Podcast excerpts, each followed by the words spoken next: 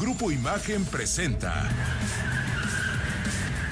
Autos en Imagen con Cristian Moreno. Hola, buenas tardes amigos de Autos en Imagen. Ya son las 4 de la tarde con 30 minutos. Y adoro estar transmitiendo el día de hoy completamente en directo con el mismo uso horario de ustedes. Son las 4.30 de la tarde en casa y hoy sí pudimos estar acá. Complicados los días que hemos vivido recientemente. Y digo complicados porque mucha gente, oye, qué padre, Cristian, te vas y vienes y viajas y todo. Debo reconocer que, que aprecio mucho eh, mi trabajo y mis responsabilidades en esta empresa. Sin embargo, a veces cansa, cansa estar tanto tiempo lejos de los tuyos.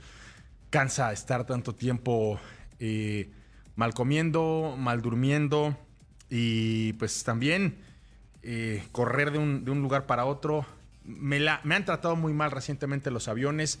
Hemos perdido eh, vuelos completos que llegamos al mostrador y, simplemente eh, decidieron no salir, Pablo Alberto. Este, hemos llegado y nos han anunciado seis o siete horas de retraso. Bueno, nos ha pasado de todo, pero afortunadamente todo esto es, es una muestra y, y, es un reflejo de que la industria automotriz está en pie de lucha. Eh, está tratando de salir adelante y está enfrentando una de las transformaciones más profundas que ha vivido a lo largo de su historia. Los más de 100 años de historia del, automóvil tal y, y, como hoy lo conceptualizamos, eh, es, es, obviamente una historia que ha vivido muchas transformaciones, pero lo que está pasando, Pablito, en términos de la energía que suministra eh, el poder para moverse, eh, va a ser nueva y va a ser una completamente distinta. Y déjese usted que sea electricidad, que sea hidrógeno, que sea lo que Dios quiera, como dicen en mi pueblo. Pero lo que sí va a ser es que va a ser cero emisiones y va a ser eficiente. Y de todo esto nos hemos estado empapando. Ahora que tuvimos la oportunidad de estar allá en el Japan Mobility Show, hemos visto cómo los diseños hoy corresponden mucho más, Pablo, uh -huh. a líneas que, que tratan de disminuir eh, la batalla contra el viento, que tratan de mejorar la aerodinámica y que tratan de hacer que el propio vehículo por sí mismo sea uno más, más eficiente. Así es que bueno, de esto vamos a estar hablando hoy y por lo que le resta a este año, eh, le agradezco a toda la gente que ha tenido muchas atenciones con su servidor para poder ir y venir y para poder estar al aire y para poder estar el día de hoy aquí con ustedes. Decía hace mucho tiempo mi hermana, eh, a quien le mando un fuerte abrazo, eh, salía mi padre de, casa temprano en días como hoy y le decía, oye, pa, este, ¿por qué todos los papás hoy descansan y, tú tienes que, que, irte de la casa? Y le decía a mi papá que en aquel entonces eh, trabajaba en televisión, pues cuando tú prendes la tele en días como hoy, en sábados, en domingos, en navidades, este, y en días de descanso alguien tiene que ir a hacer la tele, hija. Así es que pues ya me voy a trabajar, pórtese bien y la veo aquí al ratito. Y así tú hoy, Pablito, te es tocó correcto. estar aquí de guardia. el equipo, algunos están transmitiendo y haciendo sus responsabilidades de, de, vía remota, pero tú y yo estamos aquí al pie del cañón, así es que felicito a toda la gente de producción que está del otro lado de, del cristal, a la gente que está ya en, en la ingeniería y, y en, haciendo todas las conexiones para que este programa, el día de hoy, 2 de noviembre, con todo y, y los muertos y con todo y las múltiples vistas al Panteón, esté aquí saliendo al aire. Muchas gracias, chavos, por, por estar aquí con nosotros. Pablito, buena tarde. ¿Cómo te encuentras el día de hoy? ¿Qué tal, señor Moreno? Muy buena tarde. Pues mucha información, aunque es un día pues de descanso, no tan oficial, pero pues sí, a muchos les dieron chance. Eh, hay mucha información que tiene que ver con la industria automotriz y también hay información eh, de riders. Hoy es jueves de motocicletas. Hay, hubo lanzamientos importantes por parte de varios fabricantes entre ellos eh, Royal Enfield, que lanzó ya la nueva generación de la Himalayan, vamos a estar platicando estos detalles, Ducati también por ahí presentó un nuevo propulsor de un solo cilindro, eh, que, va a impulsar una motocicleta nueva en el futuro eh, próximo, también BMW actualizó dos motocicletas, actualizó las variantes de una motocicleta de la S1000 XR, esta superdeportiva para largos, para largos recorridos. Vamos a platicar de eso y también del saldo que dejó este, pues esta rodada del terror. Oye, en su me, tercera me encantan, edición. me encantan dos cosas, Pablo. La primera, co- como el énfasis que le das, este, la, la voz que te sacas de, de, de ultratumba. Muchos de nosotros esa voz solamente la tenemos este, después de un día de concierto. Y cuando me dices la rodada del terror, Es terrorífica, que sí, ¿no? es que sí fue un terror. Y no por cosas buenas. Platícame, Pablito. 200, no, perdón, 300 motos remitidas al corralón y dos atropellados. Pues sí, desafortunadamente eh, así sucede. Fueron eh, 16 alcaldías, eh, bueno, 16 puntos en estas 16, al- en, la- en 16 alcaldías en los que se concentraron diferentes clubes de motocicletas que se convocaron en las redes sociales. Pero bueno, volvemos a lo mismo, ¿no? Eh, pues no hay ninguna medida de seguridad en cuanto a los eh, a los conductores de, sus, de estas motocicletas, más de tres personas en muchas motos, sin casco, sin ningún tipo de equipo eh, de seguridad y al final pues una pareja tuvo un percance con un automóvil, quedó registrado en las cámaras eh, de seguridad eh, de la Secretaría de Seguridad Ciudadana, eh, pues sí fue un accidente un tanto grave, pero bueno, al final la responsabilidad es completamente del motociclista en este casco, que al final la padeció peor porque no traía ningún tipo de seguridad. Y bueno, pues se aprovechó también para pues llevarse 300 motocicletas al corralón por infringir con el reglamento de tránsito. Hay que recordar que actualmente, recientemente se actualizó y ahora eh, es más eh, propenso a que la motocicleta se la lleven al corralón si eh, van más de los ocupantes destinados en la motocicleta, que en, este, que en cualquier caso son dos personas, eh, si no traen casco, si no traen placas de circulación o un permiso que ya esté más vencido, en fin, todos estos elementos ya inmediatamente obligan a llevarse la motocicleta al corralón y pues ese fue el saldo, 300 motos en, este, en esta rodada del terror del pasado primero de noviembre. Bueno, pues esto es parte de lo que estaremos hablando el día de hoy. Pero siempre te lo he dicho, Pablo, tenemos muchos años trabajando en, esta, en esta industria y una de las cosas que me, que me gusta retomar cuando, cuando nos enfrentamos a noticias como estas, pues no son poner el dedo en la llaga y decir lo mal que lo están haciendo los motociclistas. Me parece que ellos ya, ya están grandes, son adultos y tienen experiencia haciendo estas cosas, sino comunicar qué podríamos hacer mejor nosotros sí como motociclistas, pero también como peatones, también como, como automovilistas, también como autoridades. O sea, me parece que el, solo hecho de decir está mal es insuficiente eh, co- con los grados de conciencia que ya tenemos que tener al volante. Y, y no, y no me doy golpes de pecho. Yo creo que todos hemos en algún momento incurrido en alguna falta, cometido alguna infracción. Lo que de pronto me parece que pudiéramos eh, tratar de mejor forma es la irreverencia, Pablo. Cuando convocamos expresamente para, para, para el caos, para eh, el tránsito, eh, para desquiciar a la ciudad y a los que nos rodean, me parece que eso ya es un espíritu que, que bien podríamos mejorar y que bien podríamos llevar a otro lugar. Me encanta cuando pasan un grupo de, de motociclistas, los he visto en caravanas, los he visto en exhibiciones automotrices, los he visto eh, haciendo inclusive en condiciones controladas sea, algún- algunas este, maniobras extraordinarias en donde no te queda más que aplaudir, ¿no? Porque muchos de nosotros no somos capaces de, de manejar una motocicleta como esta. Pero cuando el espíritu es el otro, cuando solo quiero, este, no, no quiero decir grosería, estoy de muy buen humor, molestar o, o fastidiar al, al- al que te acompaña, al que está cerca de ti, al que te ve, al que es, es estridencia por, por sí misma. Y tú, Pablo, un- una persona con la que he platicado mucho de esto, creo que lo haces muy consciente, ¿no? Desde tu trinchera como motociclista, pues lo mejor es con el ejemplo enseñarles a todos que hay una mejor forma de moverte en este transporte, Pablo. Y sabes qué creo que eh, yo, yo prácticamente desde muy joven, niño, hasta ahora he andado en motocicleta, eh, trabajé en un taller de motos y he tenido la oportunidad de conocer a varias generaciones de motociclistas que han sido mis amigos. Claro. Y creo que esa parte como, de esas, esas partes éticas del motociclista, Sí. de los viejos motociclistas, desafortunadamente hoy ya no existen. Yo recuerdo cuando nos juntábamos con, con todos ellos, que la mayoría, la mayoría ya, ya, ya no están aquí en este planeta, pero siempre entre nosotros era la sugerencia de, oiga, señor Monroy, ya compres otro casco, ese ya está medio viejo. Oye, Pablito, este, no se te olviden los guantes, la otra vez no los trajiste. O sea, entre, entre nosotros había ese tipo de cosas. Hoy en día es muy raro encontrarse un motoclub en el que se incentiven ese tipo de cosas. Oye, Pablito, a todos estos ya me los pusiste en la ofrenda entonces, ¿no? Sí, ya varios que, que recordé ayer con, con mucho afecto. Oye, felicitar a toda la gente que, que puso su ofrenda, que hoy, que hoy estuvo el Panteón, que como tú dices, es un, un descanso no, no oficial, pero sí oficial, porque en el corazón, en las tradiciones, en los hábitos, pues se siguen eh, recuperando este tipo de, de- de actividades y, felicitar a la gente que un día como hoy pues, está reunida en casa. Eh, yo no decía, decía por ahí mi abuela, no por, no por los muertos, sino por los muertos de hambre que, que caían este, a dar cuenta de la ofrenda. Pero felicidades a toda la gente que hoy conserva las tradiciones. Hasta algún punto de la Ciudad de México, mi querido Ricardo Eduardo Portilla. ¿Cómo estás, amigo? Buena tarde. ¿Qué pasa, mi querido Cris? Muy buenas tardes, Pablo, amigos de Autos en Imagen.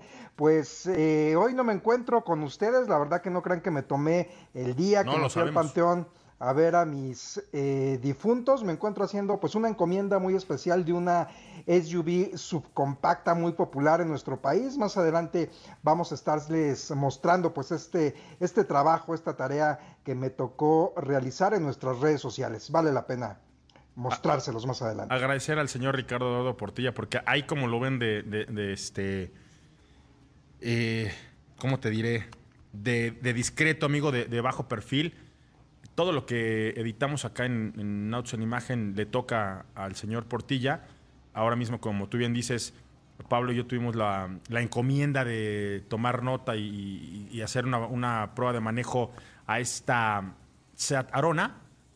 Y digo, nos tocó la parte de, de recaudar material, pero el que tiene que armar el rompecabezas es nada más y nada menos que, que Ricardo Portilla. Hoy le tocó quedarse frente a la edición, pero muchas gracias, amigo, por estar aquí con nosotros. Y también en algún otro punto más, más hacia el norte, ok, todavía no. Me dicen que en un vamos a recuperar al señor Héctor Ruesga, que también se va a integrar con nosotros porque es jueves, es jueves de Riders. En tanto, mi querido Pablito Monroy, vámonos porque hoy Ford está ya conmemorando, celebrando un año de esta eh, inauguración, un año de esta presentación, un año de, este lanzamiento. Lo quiero decir así, yo sé que, que- no es lo más apropiado, pero el lanzamiento, ¿por qué? Porque haber presentado un proyecto tan grande como lo es este Centro de Ingeniería y Negocios Global que tiene Ford aquí en Naucalpan, es un acontecimiento relevante. Hoy, a, a un año de, de esto, pues hemos visto cómo la convocatoria, hemos visto cómo la competencia, hemos visto cómo las instalaciones para atraer a la mejor fuerza laboral, al mejor talento, a los mejores ingenieros, a, los mejores administradores, hacia una marca que hoy se está jugando la vida, tal y como lo digo, está jugándose pues el, porvenir no es poca cosa. Y apostó por México precisamente por las condiciones que encontró aquí, por el, por el talento mexicano. Y he visto a mucha gente que va a este centro de ingeniería, Pablo, y quedar absorto. Había visto en otras muchas industrias grandes oficinas. Tuve la oportunidad en algún momento de ir, por ejemplo, a las oficinas de Google, este, a las oficinas de Firestone, eh, aquí en nuestro país, y me sorprendía ver qué tipo de oficinas había, qué tipo de espacios que incentivaban a la creatividad y todo esto. Cuando hablamos a un año de distancia de lo que hizo Ford para este centro global eh, y que estuvimos transmitiendo completamente en directo desde allá, me sorprende. Vamos a un corte y al regresar analizamos por qué una marca como Ford tiene que hacer algo tan relevante para poder atraer a los mejores, a los mejores talentos. Regresa. Bueno, ya son las 4 de la tarde, mi querido Pablo Alberto Monroy Castillo, con 47 minutos de este jueves. Jueves que, que te sabe como a viernes, ¿no? Mucha gente eh, mañana muy probablemente no, no tendrá la responsabilidad de irse a la oficina y entonces ya desde hoy empezó, eh, no sé si el festejo o el descanso o, el desdescanso. Pero bueno, nosotros aquí al pie del cañón, la verdad es que me siento muy, muy contento de estar otra vez aquí un ratito más antes de que nos vayamos de, de nuevo al siguiente compromiso, Pablito. Y fíjate que estábamos, eh, antes de irnos al corte, hablando acerca de este Centro Global de Tecnología y Negocios, este eh, centro de operaciones que tiene Ford allá en la zona de Naucalpan. Hay que decirlo, Ford fue la primera, el primer grupo automotor que, que puso un pie en nuestro territorio y que decidió eh, apostar por, la manufactura mexicana que decidió apostar por el talento, que decidió apostar por la garra, por la tenacidad, por, por todo lo que el, mexicano es capaz de aportarle a la industria automotriz. Eh, y esto ya hace casi 100 años, Pablo. ¿eh? tú te pones a hacer cuentas, don, don Henry Ford no, no era nada despistado. Y de ahí para acá, eh, la evolución de la relación entre este grupo automotor y México le ha dado para tener muchas, muchos casos de éxito. Uno de ellos, y, y el que tú lo pudiste palpar, comprobar, sentir, vivir. O sea, ese día yo sentí que ya no ibas a regresar a otra imagen. Pablo se va a quedar a trabajar aquí en Cuautitlán porque la manufactura que tienen, por ejemplo, de Mac E, una muy particular, que, si no fuera porque se hace en México, créemelo, no tendría tantas virtudes. Se hace aquí en Cuautitlán. Lo que tienen en Hermosillo fue como la pauta para apostar por esta eh, tercera operación que tienen aquí en Naucalpan. Un campus que, que tiene obviamente oficinas corporativas, pero también uno de los mayores centros de ingeniería que hay en Latinoamérica y evidentemente todo el tema administrativo. Incentivan ahí temas de creatividad, temas de soluciones tecnológicas, de desarrollos de, nuevas eh, soluciones eh, técnicas. también analizan los vehículos que actualmente están en su portafolio de productos para mejorarlos y promueven eh, patentes, que, que, son las cosas más, más relevantes. Hoy este centro es capaz de albergar hasta a 9.000 colaboradores en un sistema de trabajo híbrido, 4.2 hectáreas eh, de área verde natural protegida. Esto también es importante porque las oficinas del futuro tienen que, empezar a, gestionarse desde una perspectiva distinta. Eh, ¿Y a qué voy con esto? A ver, eh, vamos, a, vamos a platicar en un ratito, Pablo, que después de la tensa huelga que se dio entre la UAW, que es el sindicato más grande de trabajadores de la industria automotriz en Estados Unidos, que no el único, pero sí el más poderoso y el más relevante, el cual integra a la gente que está trabajando en General Motors, en Stellantis y en Ford. Después de, esta, estos casi 40 días, eh, deciden ya arreglarse, ponen una muy buena lana y buenos incentivos sobre la mesa pero antes de que ocurra cualquier cosa, viene Toyota y dice, oigan chavos, pues mire, yo como no quiero entrar en, esta situación, generalmente les aumento el sueldo dos veces al año, pero para que cuando vean las barbas de su vecino este, mojar, pongan las suyas a remojar, voy a poner una tercera lanita este, sobre la mesa, lo cual tendría la gente de Ford hoy ganando prácticamente 34.80 dólares poquito menos que lo que ganan los, los de la competencia. Pero ¿por qué voy a esto, Pablo? Hoy la batalla, hoy la pelea para tener a, la mejor fuerza laboral en una empresa es a morir. Y muchos chavos, mucha gente recién egresada, muchos talentos, pues empiezan a ver cuál es la empresa que mejores condiciones laborales les da. Y cuando entras a estas instalaciones de Ford, te das cuenta que la gente de Ford vio eso, porque te ponen desde el gimnasio hasta las canchas, hasta todo el centro recreativo, los cinco restaurantes distintos. ¿Qué pediste tú de comer, este Héctor Ruesga, cuando estuviste por allá? Ese día comimos un, bueno, antes que nada, muy buenas tardes, amigos de Autos en Imagen.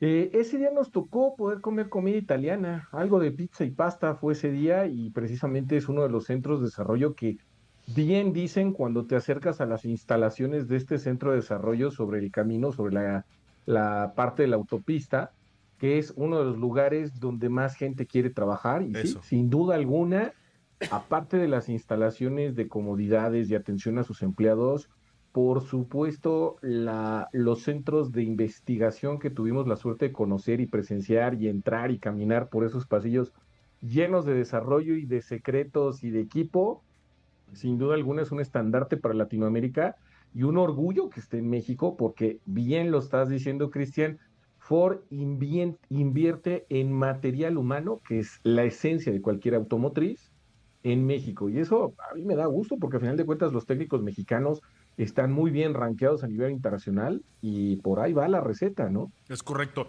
Y nada más para, para muestra de lo que somos capaces de hacer en México, es una cifra que obviamente tiene que estar bajo esos esquemas, pero alrededor de un 75% de la Ford Bronco Sport fue desarrollada en nuestro territorio. Gracias a lo que dice el sector. Y la verdad es que eh, escucharlo de ti viene distinto a que lo diga yo o que lo diga Pablo, porque nosotros finalmente somos comunicadores.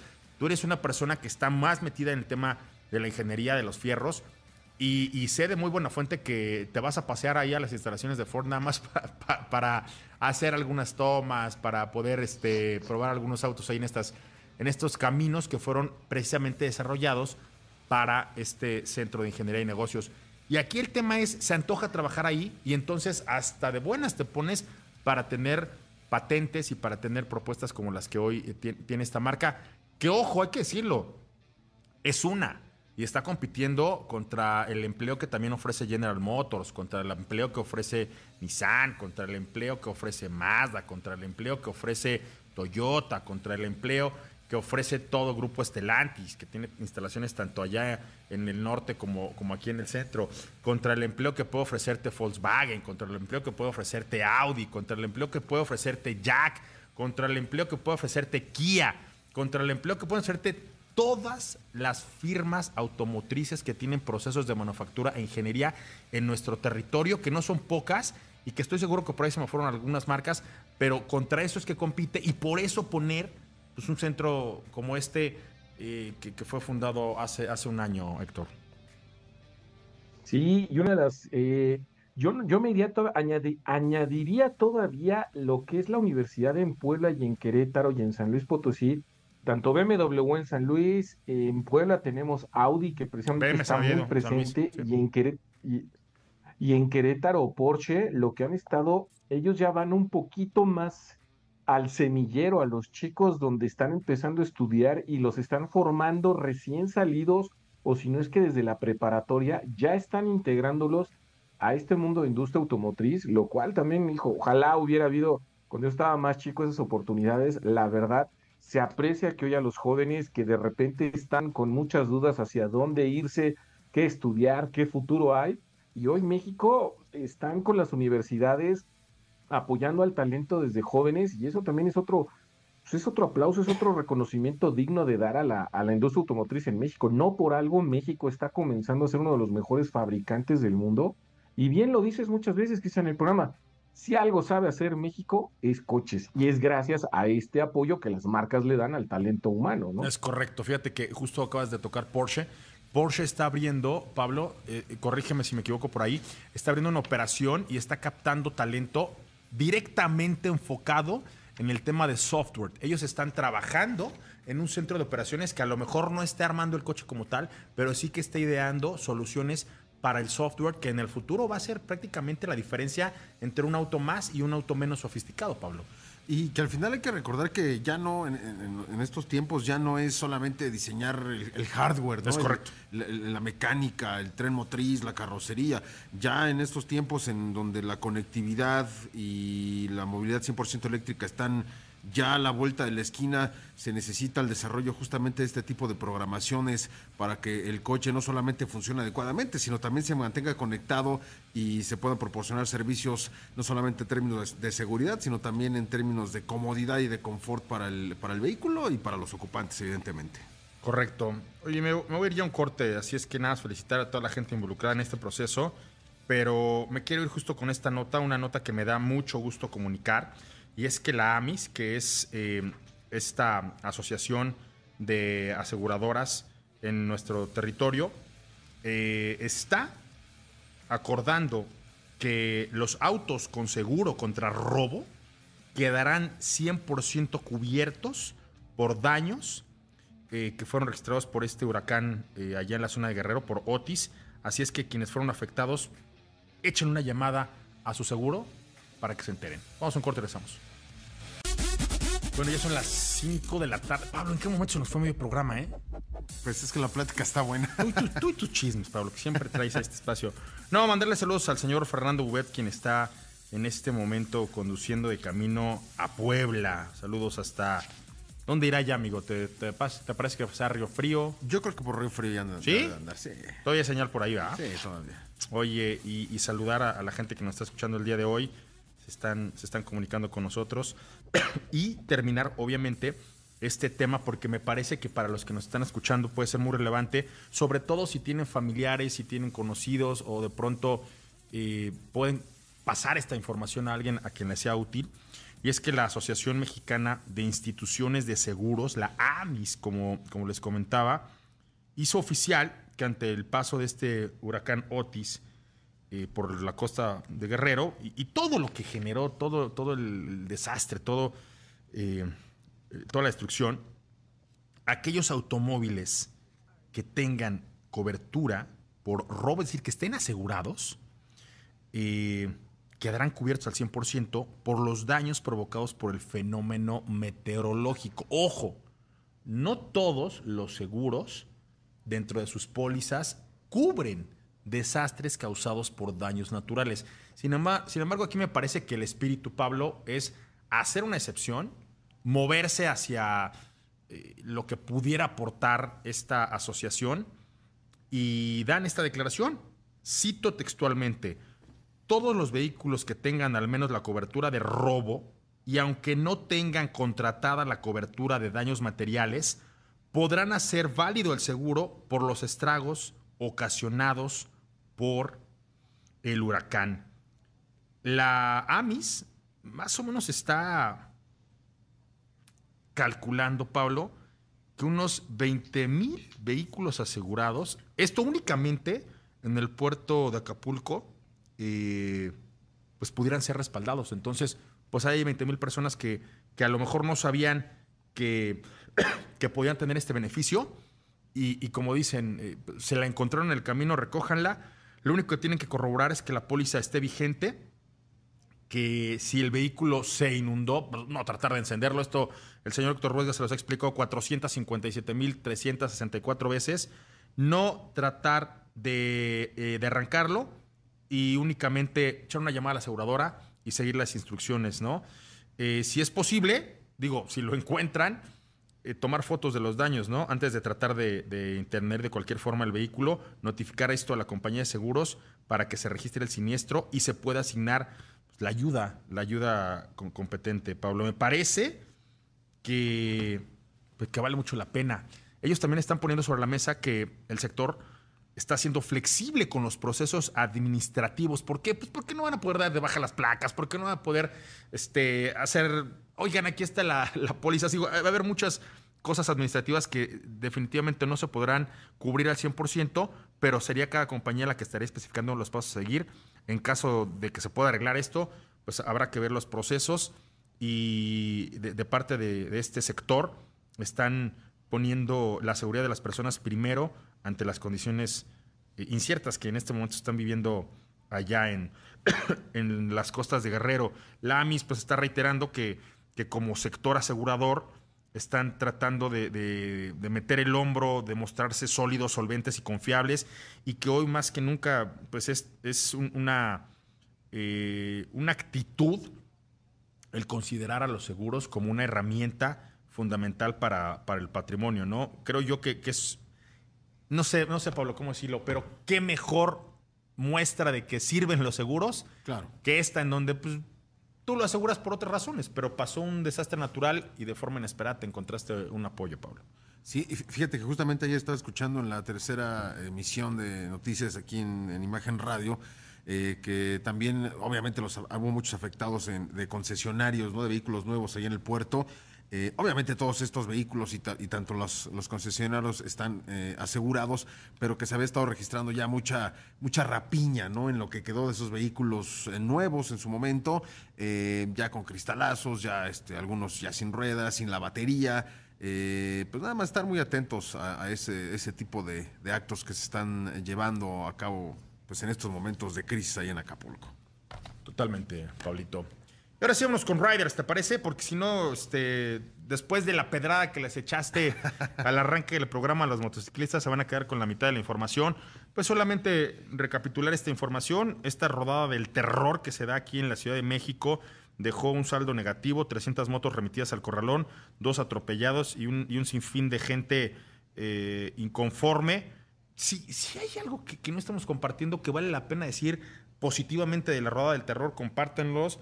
Estamos abiertos ahí en arroba. Si a ustedes les tocó ser damnificados o estar del otro lado, pues también háganoslo saber. Pero vamos por el, por el lado amable, porque después de que estuvimos hablando mucho del SIM, del Salón Internacional de la Moto, ahora viene esta otra exhibición que se dará del 23 al 26 de noviembre, que es Expomoto, y ya hay una gran cantidad de marcas que, que están obviamente confirmando su, su, presencia allá. Serían 25 años, ¿no, Pablito? Si no me equivoco. Sí, de esta 25 años. De, de, de, esta exhibición de motocicletas. Es correcto, ya 25 años. Eh, yo tuve la oportunidad de ir a esa primera ¿En serio? este, edición. Claro, estaba yo yo creo que adolescente, este, porque eh, cada año con año han dado vida a esta parte de, de, la exhibición de motocicletas antiguas y a mí me tocó llevar eh, de ahí del taller de las motos donde nos juntábamos, eh, varias, varios compañeros llevaron motos a exhibir, eh, restauradas, preciosas, y pero no tenían la oportunidad de llevar, entonces me pidieron que si pues, les apoyaba llevando las, las motos de exhibición de ahí del taller hacia, justamente hacia el World Trade Center, y ahí tuve ese contacto con este con este salón que, bueno, pues ya son 25 años de convertirse en uno de los epicentros del motociclismo aquí en la Ciudad de México. Obviamente va a haber eh, lanzamientos importantes de la industria automotriz para este, para este evento, el cual pues ya está a la vuelta de la esquina para comenzar sus actividades eh, pues en, este World Trade Center. Correcto. Eh, platíquenme entre los dos, Héctor, este, Pablo, hay un, nuevo motor, este que se está ya desarrollando por parte de Ducati, que será, que será un motor de, un cilindro. Tiene mucho que, que, Ducati no estaba en estas eh, categorías, Ricardo. Perdón, Pablo. Así es, señor Moreno. Bueno, pues eh, Ducati ya presentó eh, el Super Cuadro Mono, que hace referencia a este propulsor de un solo cilindro eh, que va a ser montado en motocicletas de calle por parte de la marca italiana y que no habían hecho un desarrollo semejante en más de 30 años. Estamos hablando de un motor derivado, por ejemplo, del eh, propulsor que eh, equipa la Panigale 1299 pero obviamente con un solo eh, cilindro y sete, seis, eh, 660 centímetros cúbicos, obviamente válvulas de admisión de titanio, válvulas de escape de acero, sistema desmodrómico de Ducati que desarrolló para las carreras desde la década de los 50 y bueno, pues encontramos este propulsor con un recubrimiento eh, acabado pues prácticamente espejo, ¿no? Para reducir la fricción, instaló un par de eh, contraejes de equilibrio para igualar las vibraciones. Al final tenemos este, este propulsor que genera 77 caballos de fuerza, 46 libras-pie de torque y ya eh, en unos días es muy probablemente que lo anuncien ahora en el, en el Salón de la Moto de Milán, que está también próximo a, a realizarse ya la otra semana. Ahí van a revelar qué motocicleta de producción en serie va a equipar este monocilíndrico de Ducati. Correcto. ¿Qué te parece esto, mi querido? Héctor. Yo, así como empiezan, empiezan la nota ustedes dos, hoy yo realmente les diría, es el motor a seguir. O sea, lo que hizo Ducati, si bien habían dejado por un tiempo el desarrollo de un monocilíndrico que realmente no era la firma de Ducati, estábamos acostumbrados a motores de mucha potencia, al, al que siempre han desarrollado, al Desmosedici, agregan ahorita un monocilíndrico y precisamente también anunciaron ya, va en la Hipermotar 698 es a la que le van a poner ese motor. Es una hipermotar muy divertida. Si de por sí cuando llamamos hipermotar a cualquiera de la categoría de esta de este tipo de motocicletas, Ducati le pone este motor, hace una motocicleta extremadamente divertida, va muy de la mano de Moto 1, que son esas carreras que eh, es una especie de chasis de motocross, es eh, de enduro, con llantas de asfalto, entonces hacen esa combinación de la suspensión y todo eso, y es la primera que equipan con este motor para probar, eh, ya ni para probar. De hecho, bien dice Pablo, van para Milán con, esa, con ese nuevo desarrollo, en esa nueva hipermotar. Van por 15 mil euros el precio, que es lo que anunciaron precisamente en esta semana. Pero aquí viene lo interesante, mucho del sistema que están colocando, que los que saben que tienen Desmosedici, este desmodrónico, muchos le tenían pánico a los mantenimientos que eran en muy pocos kilómetros y muy caros.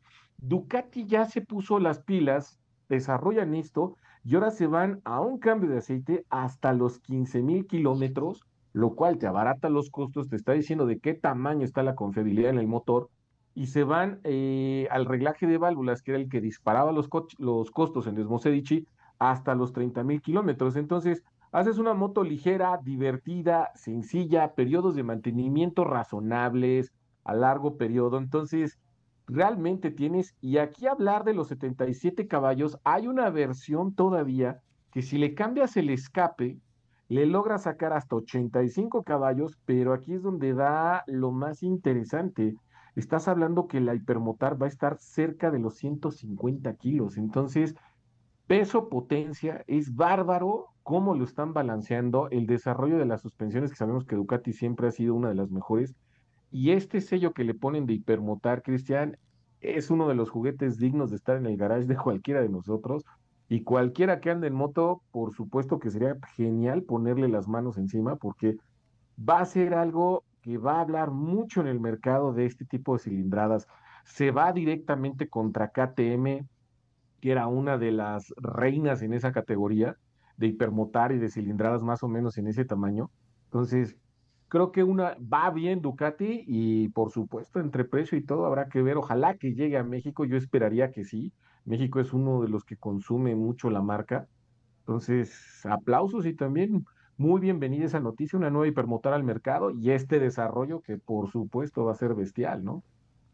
Pues nada más esperar la confirmación oficial y, ver la motocicleta para ver si estas dos tecnologías al final del día se casan y, es esta la primera que tiene este nuevo motor de un cilindro. Tenemos más información, Pablo, de la Himalaya, ¿no? Porque es este, esta marca, este concepto es uno de los emblemas o una de las que más volumen y, orgullo le, representan a, a Royal Enfield. Y de hecho es una motocicleta que nació en 2015, debutó en los mercados internacionales justamente cuando Royal Enfield se encontraba en este intercambio o en este cambio ¿no? de faceta de ser una, una, marca 100% británica, ahora ser parte de este grupo TBS de, de, origen indio. Y bueno, pues llega esta nueva generación, eh, interesante porque cambia completamente eh, en muchos aspectos, mantiene la esencia del diseño de aquella primera Himalayan, eh, pero aquí lo, más relevante es el cambio de motor. Mantienen la cilindrada, que es de 452 centímetros cúbicos, pero cambian completamente la configuración de este propulsor.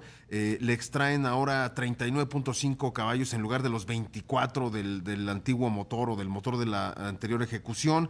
También aumenta en, torque, ahora se extraen 29 libras-pie de torque en lugar de las 23.6. Y esto se logró gracias a una configuración configuración de, refrigeración ahora por líquido en vez de una refrigeración por aire. Eh, ahora puedes controlar mejor la temperatura, puedes incrementar eh, algunas cifras o algunos, eh, algunos límites del motor y extraer justamente estos caballos. Y bueno, es más ligera. Obviamente va a llegar a México porque es uno de los modelos con mejor aceptación de Royal Enfield en nuestro país. Vamos un corte. Al regresar el señor Ricardo Eduardo Portilla nos va a venir a decir cómo te puedes ir a París. ¿Te, te darían ganas de irte a París este ¿Pablito? Sí, no conozco la capital. Vamos en corte, regresamos. Estás en Autos en Imagen. 5 de la tarde con 18 minutos. Y esto suena comercial, pero no lo es. Hace un ratito que me cantabas la nota, Ricardo. De pronto me pasa que he encontrado recientemente muchas historias de estas de, oye, es que recientemente en la, en la Fórmula 1 me encontré a un amigo que yo no sabía cómo había él comprado boletos, pero al final la curiosidad me mató ayer que estaban hablando acerca de, que ya iban a empezar eh, la venta de los nuevos boletos y, que quedaban por menores precios y todo esto. Le decía, oye, ¿cómo conseguiste boletos? Porque la verdad es que a mí me ha costado mucho trabajo cuando vienen las preventas poderme formar. Y ya me dijo que al final del día se los había ganado en una promoción de un banco. Este, a él también le sorprendió este, de forma eh, muy inusual que ocurriera esto, pero, pero pasó. Y ahora que me dijiste que te podías ir a París, a mí la verdad se me antoja irme, a París, ahora dime qué hay que hacer. Lo que trae a, este, esta conversación, esta nota, no es eh, la justa olímpica, no son, no son los Juegos de Verano, no, no es este, eh, los Juegos Olímpicos, sino que lo puedes hacer a partir de comprarte un coche. Y ojo, yo tuve la oportunidad de estar en Qatar y me encontré un grupo de personas que se habían podido ir al, Mundial Ricardo por haberse comprado en aquel entonces una, una Tucson. Ahora va a ser con un Mazda. Cuéntame los detalles rapidito.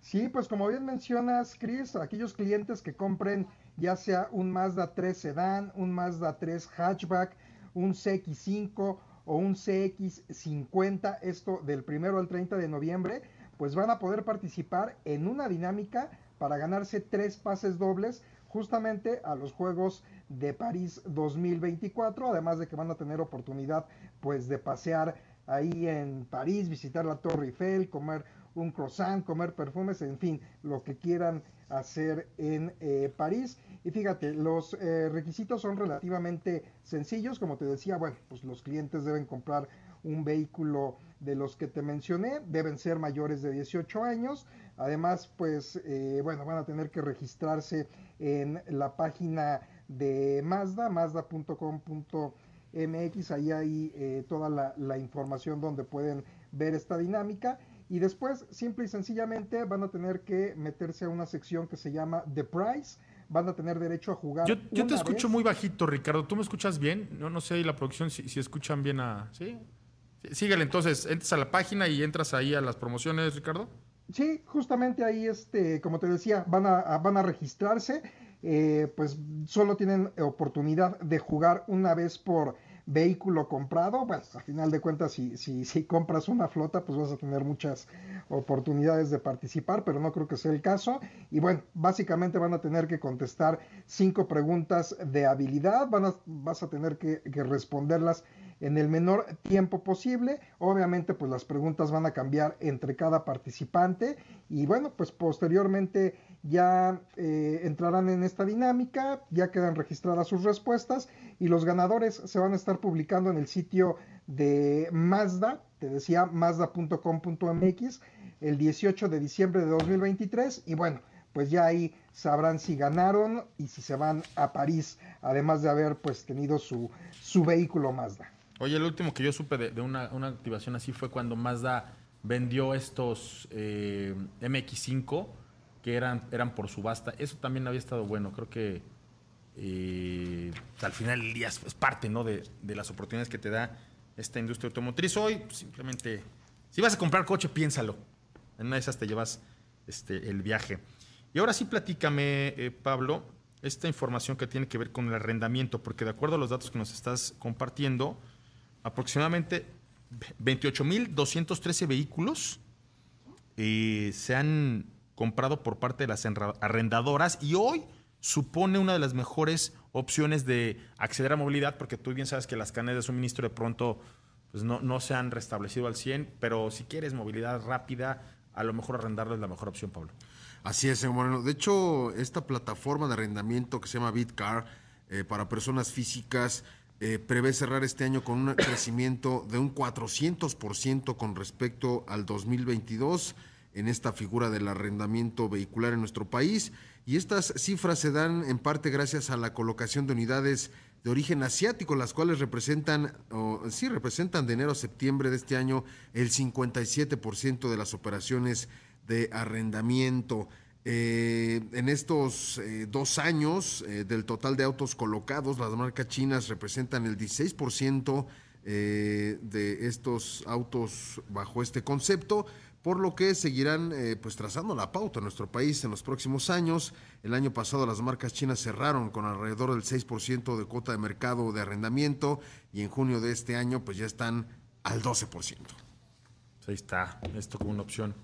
Oye Pablo, tenemos por ahí una nota que creo que tendremos que dejar para mañana que tiene que ver con cómo es que ha transformado eh, el grupo Volkswagen, cuando me refiero a grupo, todas las marcas que son Porsche, que es Audi, que es Skoda, que es obviamente Seat, Cupra, eh, y, todas las, que están en esta transformación junto con, la marca Volkswagen hacia la movilidad eléctrica.